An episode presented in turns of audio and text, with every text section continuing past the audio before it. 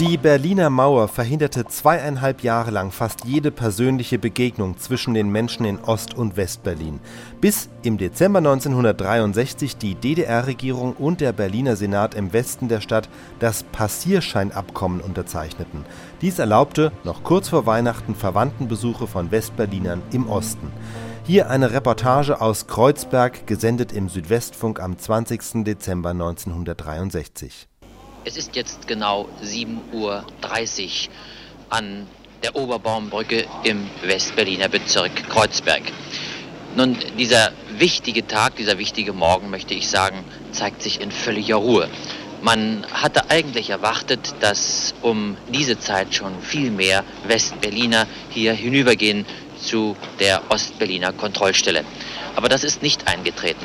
Um 6.10 Uhr sind die ersten Westberliner hier vorübergekommen. Um 6.10 Uhr wurden sie auch bereits von den Ostberliner Stellen hinübergelassen. Das heißt also 50 Minuten vor der in den äh, Übereinkünften äh, festgesetzten Zeit. Und dann setzte ein kleiner Grenzverkehr ein, der an sich nicht stark war.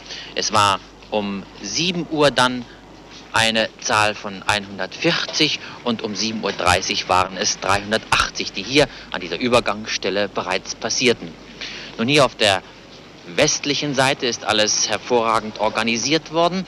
Eine lange Schlange von Absperrungsgittern ist hier aufgestellt worden von der Westberliner Polizei und entlang dieser Gitter Koksöfen in einem Abstand von ungefähr 10 bis 15 Metern, sodass also diejenigen, die hier eventuell bei einem größeren Andrang länger warten müssen, nicht unbedingt im Kalten zu stehen brauchen. Auf äh, der rechten Seite hier an der Brücke ein Zelt des Deutschen Roten Kreuzes und ein kleines Vorratslager für den Nachschub für die Koksöfen.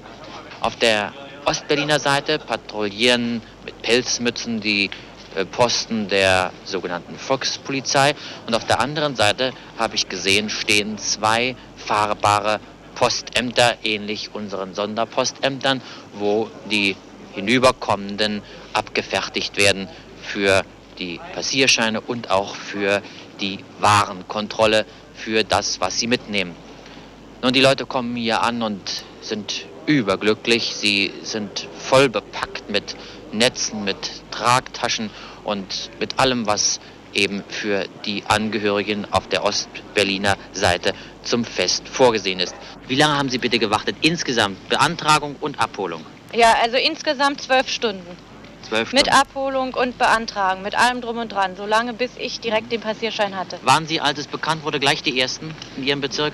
Ja, na, die Ersten nicht. Also wir sind zwar hingegangen, aber wir hatten die Nummer 3085. Also da waren schon Gehörige davor. Ne? Und wen werden Sie jetzt besuchen? mein Vater und meine Schwester. Ich wünsche Ihnen einen recht guten Aufenthalt. Wie lange haben Sie gewartet? Ja, wie lange haben wir gewartet? Um, um 11 Uhr war ich da und um halb vier war ich wieder zu Hause. Also insgesamt fünf Stunden mit Abholen? Fünf Stunden. Nein, nein, das Abholen war extra. Das war erst der Antrag. Ja. Und zum Abholen, na Ilse, wie lange war es? Viereinhalb Stunden. Viereinhalb, Viereinhalb Stunden. Wen werden Sie besuchen? Die Eltern. Die Eltern. Und du?